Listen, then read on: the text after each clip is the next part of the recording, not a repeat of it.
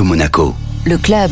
Vincent Doumézel, bonjour. Bonjour. Vous êtes conseiller océan au Pacte mondial des Nations Unies. Vous êtes également l'auteur du livre de référence La révolution des algues aux éditions des Équateurs. Alors, vous avez participé récemment au sommet européen consacré aux algues qui s'est tenu à la Maison de l'Océan à Paris avec le soutien de l'Institut océanographique de Monaco. Vous dites dans votre ouvrage qu'il faut absolument développer euh, massivement la culture des algues dans les eaux européennes parce qu'il y a énormément d'enjeux. Le premier d'entre eux, c'est l'enjeu alimentaire oui, tout à fait. L'idée, c'est de sortir euh, de l'âge de pierre. Nous sommes encore des hommes préhistoriques dans l'océan puisqu'on n'a jamais appris à, cultiver euh, les océans. Donc euh, aujourd'hui, où, nous avons atteint et même sans doute dépassé les ressources terrestres possibles, il est, il est absolument nécessaire de passer à la culture des algues dans les océans ce qui permettra de nourrir les hommes, de nourrir les animaux, remplacer les fertilisants, remplacer les plastiques, remplacer les cotons, fournir des solutions médicales de rupture très innovantes, mais surtout aussi permettra de réparer les océans, de reconnecter les océans avec la Terre pour créer une économie et une agriculture circulaire, d'absorber du carbone pour lutter contre le changement climatique et enfin de, de fournir des ressources et des emplois aux populations côtières où les ressources de la pêche euh, disparaissent. Ces algues, elles ont l'air euh, merveilleuses, mais alors pourquoi l'Europe ne s'y est pas mis jusque-là? Alors c'est une vieille histoire hein, qui semble dater de l'époque euh, gréco-romaine euh, où euh, bah, après la, mise en place de l'agriculture par les Mésopotamiens, donc au bord de la Méditerranée, on imagine que la sédentarisation et la création des premières villes autour d'une eau relativement peu brassée, chaude et qui s'est rapidement devenue assez polluée, a favorisé la prolifération d'algues et donc a donné une très négative image des algues puisqu'ils se sont retrouvés confrontés à des marées d'algues en fait hein, invasives qui venaient des pollutions terrestre comme toujours.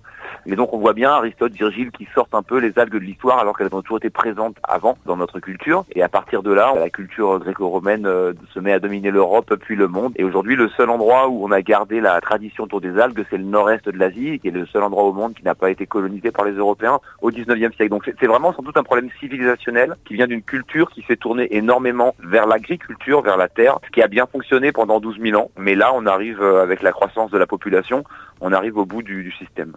L'Union européenne et la France commencent donc à, tracer une stratégie pour, euh, pour rattraper tout ce retard accumulé. On imagine que ce sera long et qu'il faudra des investissements importants. Euh, si on se projette quand même, ça pourrait donner quoi, par exemple, en Méditerranée ou sur la côte d'Azur, la culture des algues? Bah, On pourrait y voir une, euh, excellente ressource pour fournir une nouvelle source de, de protéines, d'alimentation, en tout cas aux, populations, et puis aussi dépolluer, désacidifier on ne va pas aller jusqu'à refroidir, mais on pourrait y penser.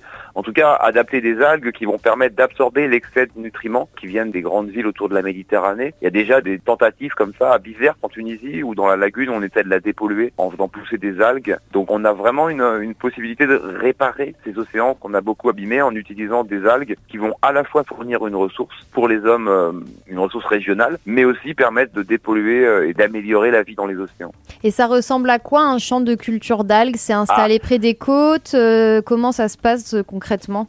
En général, ça va ressembler à un câble qui est posé dans l'océan. Alors, il peut être posé entre 50 euh, cm ou 20 mètres de profondeur. Il n'est pas nécessaire qu'on les voit de la surface. En fait, c'est pas quelque chose qui va forcément abîmer le, paysage. Ça peut être quelque chose de relativement invisible où vous aurez que quelques bouées éparses qui ressortiront. Le principe, c'est vraiment des câbles tirés dans l'océan qu'on a ensemencés avec des algues et les algues, elles poussent toutes seules.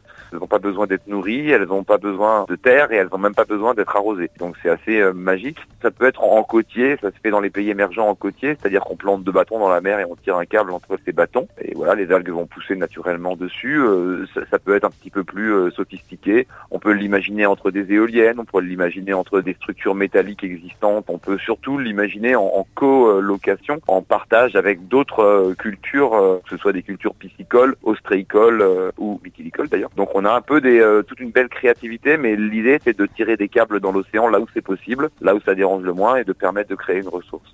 Alors, euh, c'est pas pour vous contrarier, mais il faut peut-être anticiper ce que d'éventuels adversaires pourraient dire. Est-ce que on pourrait euh, identifier déjà d'éventuels effets secondaires liés à une culture massive des algues ou euh, d'éventuelles dérives liées à ce virage Il faut évidemment être vigilant. Le problème, ce n'est jamais euh, ce qu'on cultive, mais comment on le cultive. Quel que soit le, produit, on va se retrouver confronté au même problème.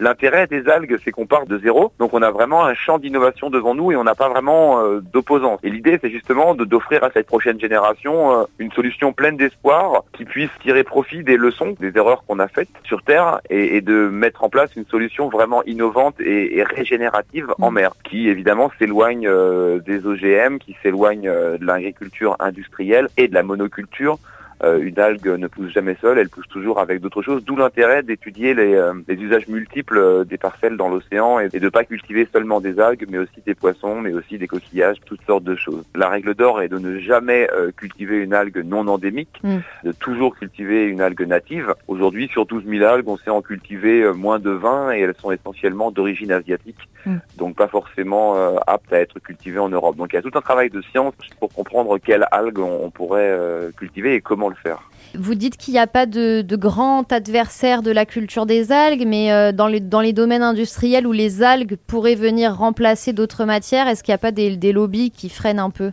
Bah non, parce que euh, là aussi on arrive au bout des ressources si on prend le, plastique, euh, on sait bien qu'il va falloir euh, sortir du plastique. Donc euh, on n'a pas, on peut pas dire qu'on a un adversaire avec le plastique. Ils sont plutôt intéressés mm. de voir comment substituer une ressource qui aujourd'hui n'est pas très populaire, on va dire, et à démontrer les problèmes liés à, à son utilisation. De, trouver une ressource alternative. Donc idem pour les pesticides où on voit bien que les ressources en phosphate coûtent de plus en plus cher, que les dégâts du nitrate sont de plus en plus visibles. Donc trouver une ressource qui soit naturelle, ça gêne personne. Et même le coton, euh, on voit bien que la mode aujourd'hui s'intéresse énormément à des textiles alternatifs. On a euh, Stella McCartney qui la semaine dernière a sorti une collection en algues, de vêtements en algues. Donc voilà, on voit bien que tous ces secteurs, ils sont confrontés aussi à la limite euh, des ressources existantes et à la non-durabilité de leur business model. Donc, euh, donc ils sont aussi intéressés par des nouvelles ressources. Vous nous avez expliqué que depuis l'Antiquité, en Europe, on a rompu avec euh, les algues. Est-ce qu'il y aura aussi un, un travail à faire au niveau des mentalités ou ça va se faire naturellement selon vous au fur et à mesure?